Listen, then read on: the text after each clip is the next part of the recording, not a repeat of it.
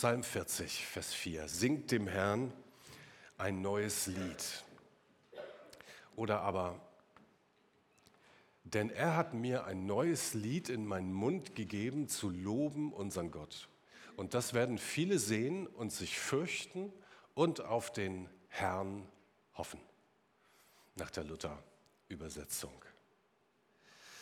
Was sind das für Worte, die da aufgeschrieben wurden? Was für eine Sehnsucht steckt da dahinter, als der Psalmist sich diese oder diese Worte formuliert hat?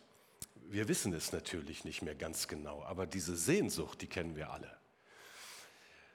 Silvester ist es ja normalerweise so, dass die guten Vorsätze ähm, normalerweise ähm, wieder so gefasst werden und man also an seinem Schreibtisch sitzt und sich aufschreibt, was dann im nächsten Jahr mal besser werden sollte. Und die Klassiker sind natürlich mehr Sport treiben, selbstverständlich. Das sollte man unbedingt. Gesünder leben. Dann hat man vielleicht auch noch so Vorsätze wie mal wieder ein Buch in die Hand nehmen oder dieses oder jenes tun.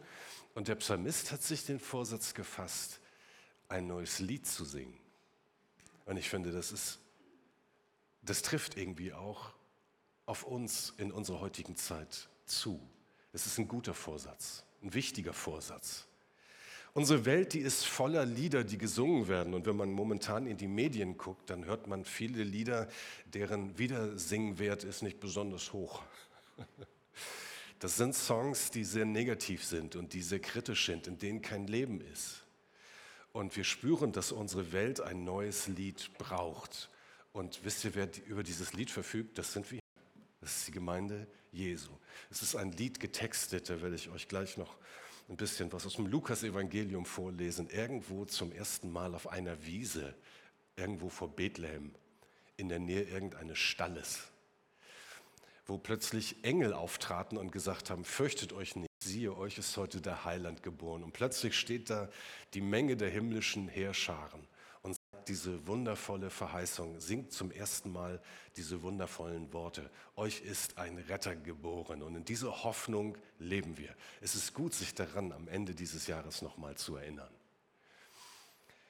Jesus ist unser Herr und ähm, ihm gehört die Zukunft. Und deswegen ist dieser Imperativ so wichtig, dass wir den am Anfang hier erkennen oder verstehen. Darum geht es. Wir müssen uns ausstrecken danach, ein neues Lied zu singen. Also vor vielen Jahren habe ich diesen Psalm mal als Vorlage genommen für eine Jugendstunde. Und damals wurde ja heiß über Liedgut diskutiert. Heute ist das gar nicht mehr ganz so stark. Kommt auch immer mal wieder in Gemeinden vor.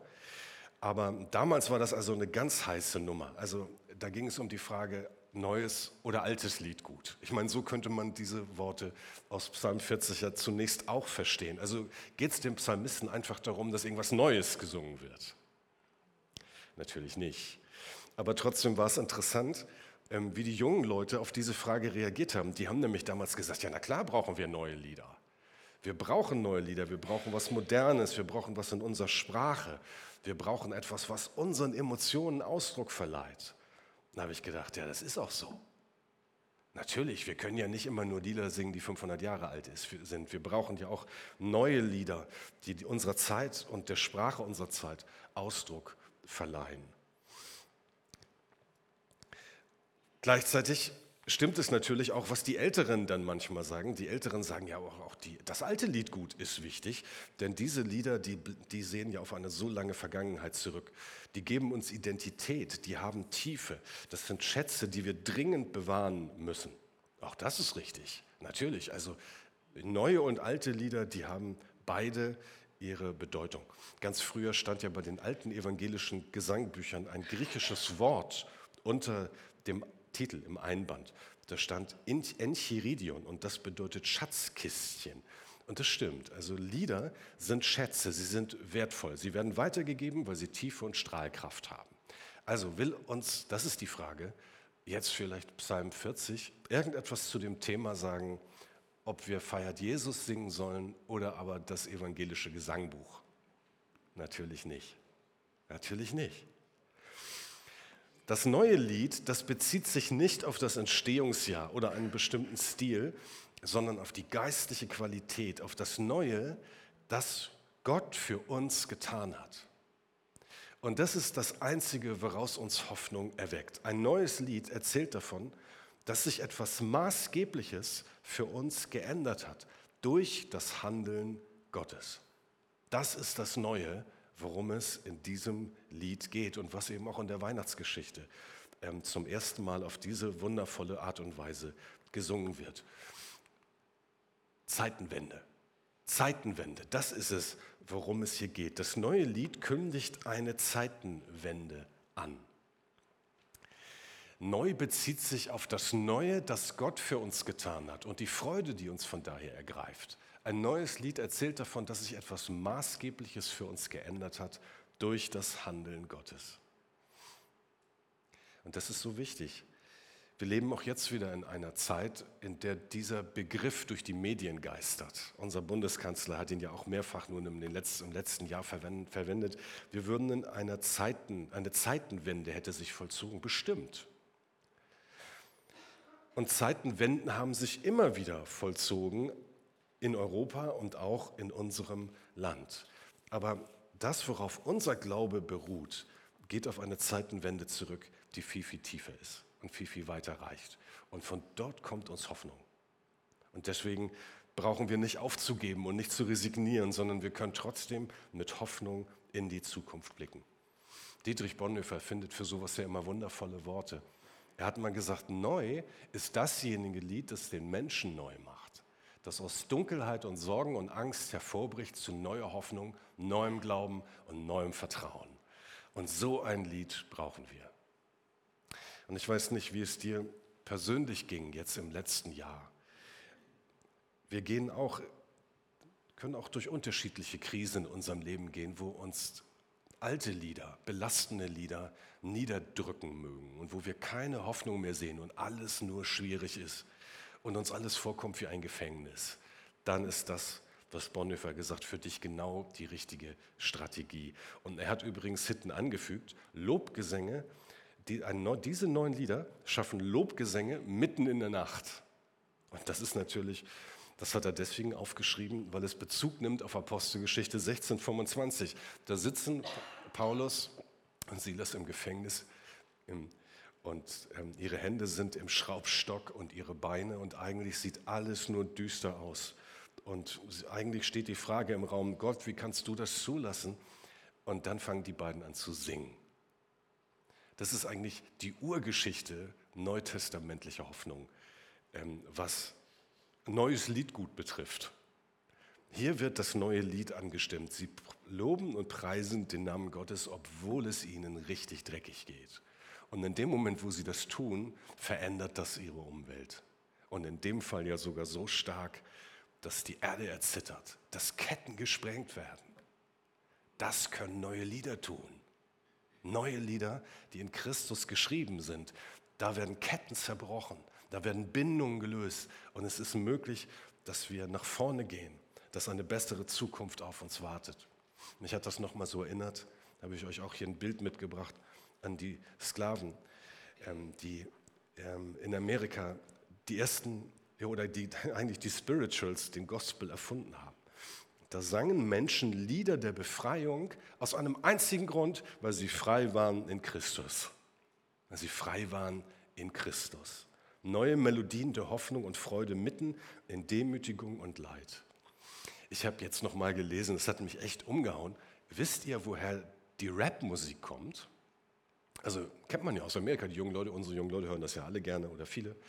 Der Rap kommt von den Sprechgesängen der Sklaven in den Gottesdiensten. Also die haben zusammengestanden. Nach, nach Feierabend ist gut, nachdem sie den ganzen Tag hart gearbeitet hatten. Und dann haben sie Lieder gesungen und dann fingen Einzelne an, im Sprechgesang sich von der Seele zu reden, was sie belastet hat, unter Tränen. Ähm, das war nicht immer in eine Melodie gefasst, sondern manchmal auch ein Sprechgesang. Und dann wurde wieder gesungen. Das ist der Ursprung des Raps. Manchmal erkennt man da heute nicht mehr so viel von. Ne? Aber ich finde das so bewegend, weil das ist für mich ein Sinnbild für christliche Gemeinschaft.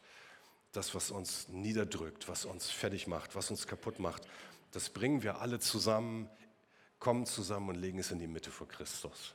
Und wir werden getröstet und inspiriert durch dieses neue Lied, was Gott uns geben will. Und wir machen uns bewusst, dass wir hier zwar noch in Gefangenschaft leben müssen hin und wieder, unter unterschiedlichen Lasten leiden, aber dass das eigentliche Reich Gottes kommen wird. Früher hatten wir ja auch in unseren Gemeinden noch die Reichslieder. Ähm, kennt ihr die noch? Habt ihr die noch in den Händen gehalten? Wurden die in Sasel auch benutzt, die Reichslieder? Ja, ist heute aus der Zeit gefallen, aber das war ja so. 1892 kam Gustav Iloff zurück nach Deutschland aus, den, aus England und er brachte die Lieder der Erweckungsversammlung in England mit und dort hießen die Sacred Songs, also heilige Lieder. Und er nannte sie, ähm, machte als Deutscher ja Sinn, Reichslieder. Nein, nicht weil er Deutscher war und weil er noch im Deutschen Reich lebte, sondern weil er wollte, er wollte folgender Tatsache Ausdruck verleihen. Ich lebe zwar in einem nationalistisch geprägten Reich, aber unser Reich ist das, was Christus gestiftet hat. Das, heute würde niemand mehr ein Liederbuch Reichslieder nennen. Das wäre politisch nicht mehr korrekt, aber es war das Richtige gemeint. Nämlich, wenn wir singen, dann proklamieren wir, dass Christus der Sieger ist und dass wir einem anderen König angehören. Und der Gedanke ist, mag es auch viele Reiche auf dieser Welt geben, das wahre Reich kommt. Es mag viel Dunkles und Aussichtsloses in der Welt sein, aber wir singen ein neues Lied.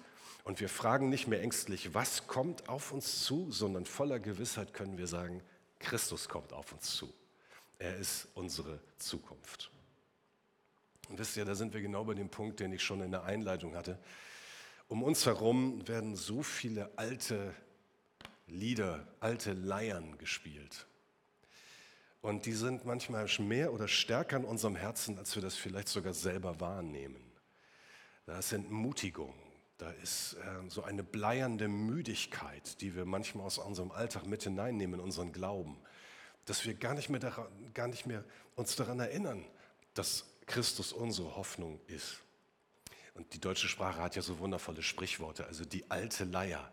Ähm, ich habe nochmal nachgeguckt, woher kommt das eigentlich? Also mit der alten Leier war es so, also die Leier war damals das Volksinstrument Nummer eins, das gab es sogar in jedem kleinen Dorf und die war aber meist schon ziemlich alt und definitiv nicht mehr buntrein und sehr schwer zu stimmen.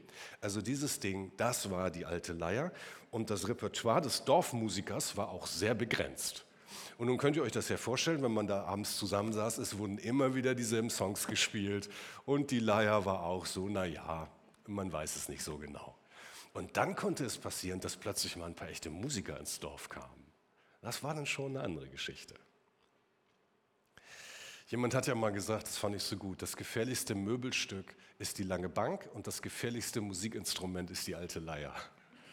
So ist es. Unsere alten Leiern sind ein Problem. Und vielleicht musst du heute Morgen sogar dich von ein paar dieser alten Leiern mal ganz bewusst losmachen. Wir sind manchmal so infiziert von dem, was um uns herum passiert. Und wir sind so kritisch und wir sind so negativ und wir haben so viel schlechte Melodien auf unseren Lippen. Und wir zerreißen andere noch mit rein in, in, unser, in unsere, ähm, in unsere äh, Songbox, die wir uns da aufgestellt haben. Und das darf nicht sein.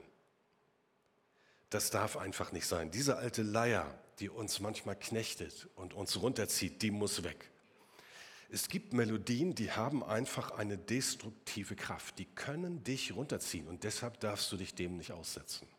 Manchmal, wenn ich auch im Familie, Familienumfeld, wenn wir uns manchmal unterhalten auch über das so, was guckt denn ihr gerade so zum Beispiel ne, bei Netflix oder bei Amazon und so. Ich meine, ihr macht das ja nicht, ihr gehört ja nicht zu den, zu den äh, digital so äh, Aktiven. Wir sind das ja schon manchmal. Ich muss das ja zugeben als Pastor. Wir gucken ja auch manchmal was. Es ist interessant, wenn man mal ganz ehrlich ist, wie viele von diesen Dingen, die wir uns da reinziehen, uns in Wahrheit runterziehen. Da werden Werte vermittelt, die nicht gut sind. Die ziehen runter, die belasten uns im Grunde genommen. Ist es deshalb verboten, das zu gucken? Nein. Paulus würde sagen, nichts ist verboten. Das, ihr könnt in Christus sowas auch mal aushalten. Aber wenn ihr euch dessen aussetzt und das in euch aufsaugt, dann, dann werden diese Töne in euch Gestalt gewinnen. Und das ist nicht das, um was es in Wahrheit geht. Die nehmen dem neuen Lied den, den Raum weg. Und deswegen ist es so wichtig, dass wir uns ausrichten auf das Richtige. Im Mittelalter, es gibt noch so ein schönes deutsches Sprichwort, das kann ich euch heute Morgen nicht vorenthalten. Da gab es bei den Minnesängern auch ein Sprichwort und das hieß, wes Brot ich ess, des Lied ich sing. Gibt es auch immer noch im Deutschen, ist ja hunderte alt. Woran lag das? Ganz einfach. Am Königshof äh, leistete sich eine, eine Monarchie oder ein Adelshaus, das etwas auf sich gab, einen Minnesänger. Und dieser Minnesänger hatte die Aufgabe, äh, den Adligen zu preisen und seine Taten zu rühmen durch ziemlich ausufernde, frei erfundene Heldengeschichten. Und natürlich musste so ein Minnesänger darauf achten, was er sang. Kritik kam dann nicht so gut. Oder auch realistische Beschreibungen der Adelsfamilie kamen nicht so gut. Also wenn man äh, weiterhin sein Brot verdienen wollte, dann sollte man schon das Lied dessen singen, der einen bezahlt. Ich habe das für mich vom Sinn so ein bisschen umgedreht und habe gedacht, ja, es ist halt einfach ganz entscheidend, wem wir mit unserem Leben singen. Das ist für mich die, diese Aussage im geistlichen Sinn. Also mit was wir uns füllen. Füllt euch mit dem Guten. Jesus hat gesagt, ich bin das Brot des Lebens, ich bin die Quelle des Lebens. Setzt euch der Melodie aus, die ich vorgebe. Und das wird euer Leben verändern und positiv prägen. Und mit diesem Mut, mit dieser Kraft könnt ihr auch ins neue Jahr gehen. Und ich glaube, das tut uns gut, das nochmal neu zu hören, weil das ist ein Kennzeichen unserer Zeit, dieses, diese Entmutigung, die uns sich greift. Ich las letztens von einem verantwortlichen christlichen Leiter, er schrieb, mir gefallen die Gespräche unter den Christen nicht so richtig. Sie sind meist nicht originell, fügen sich ziemlich nahtlos ein in die eskalierenden Diskussionen unserer Zeit. Da ist viel Frust und wenig Hoffnung unterwegs. Tja, ich befürchte, er hat ein wenig recht. Wir wollen der Welt ein anderes Lied singen. Und wir wollen auch uns mit anderen, hoffnungsvolleren Melodien begegnen. Und da brauchen wir manchmal auch Korrektur. Und wir müssen uns neu ausrichten, uns daran erinnern, worum es eigentlich geht. Es geht um unser Lebenslied und unseren Live-Song. Und ob Menschen an uns sehen, dass wir Nachfolger Jesu sind. Und gesegnet ist der, der einen Menschen in seinem Leben hat, der einen wieder hinweist auf das Entscheidende des Christseins, nämlich Gott mit unserem ganzen Leben zu ehren. Albert Einstein, der hat mal diesen Satz gesagt, finde ich toll, habe ich mir auch gemerkt. Deswegen bekommt ihr ihn heute Morgen auch zu lesen. Ein guter Freund ist ein Mensch, der die Melodie deines Herzens kennt und sie dir vorspielt, wenn du sie vergessen hast.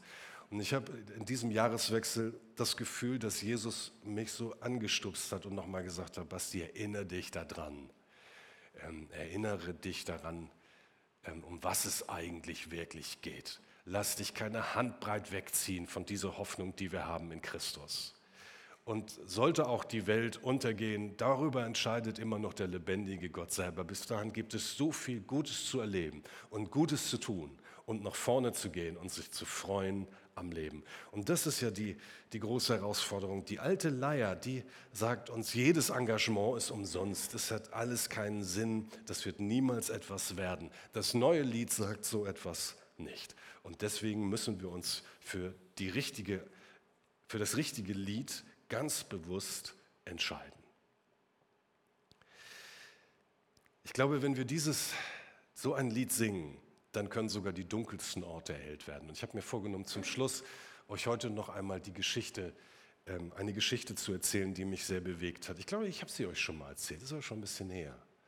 Aber es ist eine Geschichte, die uns so wunderbar zeigt, welche Kraft ähm, ein neues Lied hat. Es ist die Geschichte von Pastor Georgi. Unter der Herrschaft der Kommunisten waren ja viele Kirchen in Russland zerstört oder geschlossen worden. Und Pastoren wurden verhaftet oder sogar umgebracht. Und Pastor Georgi kam als Leiter einer Freikirche für 17 Jahre ins Gefängnis. Seine Zelle war so klein, dass es von der Pritsche nur ein einziger Schritt zur Tür an der gegenüberliegenden Wand war. Er war der einzige Christ unter über 1000 schweren Kriminellen. Und die ganzen 17 Jahre stellte sich Georgi trotzdem regelmäßig bei Sonnenaufgang an seine Tür, nahm Haltung ein, hob seine Arme zur Ehre Gottes und sang einen Choral. Die, die, Reaktion der übrigen Gefangenen war immer dieselbe. Er schildert ihr Gelächter, ihr Gejohle und ihre Flüche. Sie bewarfen ihn mit Essensresten, um ihn zum Schweigen zu bringen. Aber Georgi hielt eisern an seiner Routine fest und an dieser Hoffnung fest. Und wenn er irgendwo im Gefängnis ein noch so kleines Stück Papier fand, schmuggelte er es in seine Zelle. Dort holte er einen Bleistiftstummel hervor und schrieb damit in möglichst kleiner Schrift auf dieses Stück Papier alle Bibelverse und alle Liedzeilen, an die er sich gerade erinnern konnte. Schrieb sie dort auf und gab sie dann an Zellengenossen weiter, denen es vielleicht gerade besonders schlecht ging. Und wenn er das Blatt vollgestopft hatte, backte er ihn an einem Betonpfeiler mit Tropfwasser fest. Und jedes Mal, wenn dann die Wärter kamen und wieder einige seiner Papierfetzen an dem Pfeiler entdeckt hatten, gab es Prügel. Aber Georgi machte weiter. Die Wächter versuchten alles, um ihn davon abzuhalten. Einmal redeten sie ihm ein, dass seine Frau ermordet worden war und seine Kinder jetzt unter staatlicher Vormundschaft stünden. Und an diesem Punkt brach sein Widerstand. Er sagte Gott, ich kann nicht mehr. Und den Wärtern erklärte er, sie haben gewonnen. Ich unterschreibe alles. Und die Wärter erwiderten, wir setzen dein Geständnis auf, dann kannst du morgen unterschreiben und wer weiß, vielleicht kommst du dann sogar in ein paar Monaten frei. Und an diesem Abend saß er in tiefster Verzweiflung auf seiner Pritsche. Und in dem Augenblick spürt er, dass tausend Kilometer entfernt seine Familie durch den Heiligen Geist die Verzweiflung ihres Mannes und ihres Vaters, ihres Bruders spürt. Und sie knien nieder und beginnen für ihn zu beten. Und als am nächsten Morgen die Wärter mit den Papieren in seine Zelle marschieren, überkommt ihn eine tiefe Zuversicht und ein tiefer Friede. Und er sagt ihnen, ich werde das nicht unterschreiben. In der Nacht hat Gott mich die Stimme meiner Frau, meiner Kinder und meines Bruders hören lassen, wie sie für mich beteten. Und ich weiß jetzt, dass sie leben und dass sie beieinander sind. Dann schleiften sie Georgi wieder aus seiner Zelle und diesmal wollten sie ihn totschlagen. Aber bevor sie die Tür zum Hof erreichten, geschah etwas Eindrucksvolles. Dutzende hartgesottener Krimineller standen plötzlich neben ihren Pritschen auf und sie begannen zu singen. Und sie sangen den Choral, den Georgi ihnen an diesem Morgen vorgesungen hatte. Und seine Wärter ließen ihn augenblicklich los und wichen zur Seite, die Gesichter voller Angst. Und einer fragte mit zitternder Stimme, wer bist du? Weil sie hielten ihn für den heimlichen Anführer der Gefangenen. Was anderes konnten sie nicht denken. Aber Georgi richtete sich so hoch auf, wie er konnte und erwiderte, ich bin ein Kind des lebendigen Gottes. Das ist so eine wunderschöne Geschichte. Und wisst ihr, was das Bewegendste ist? Das ist kein Hollywood-Film, die ist wirklich genauso passiert. Ich habe sie aus einer Ausgabe von Open Doors von vor einigen Jahren. Das neue Lied hat eine gewaltige Kraft und es gibt so viele Kräfte, die uns das Singen verbieten wollen. Aber ähm, so möchte ich das mal nennen. Ich glaube, es ist so wichtig, dass wir uns jeden Morgen an unsere kleine Pritsche stellen. Und Gott sei Dank steht sie an freundlicheren Orten und dass wir immer wieder proklamieren, was diese Welt wirklich braucht, nämlich dieses neue Lied der Liebe Jesu Christi. Wollen wir zusammen singen? Und zwar das Lied Groß und Herrlich. Lasst uns das miteinander singen.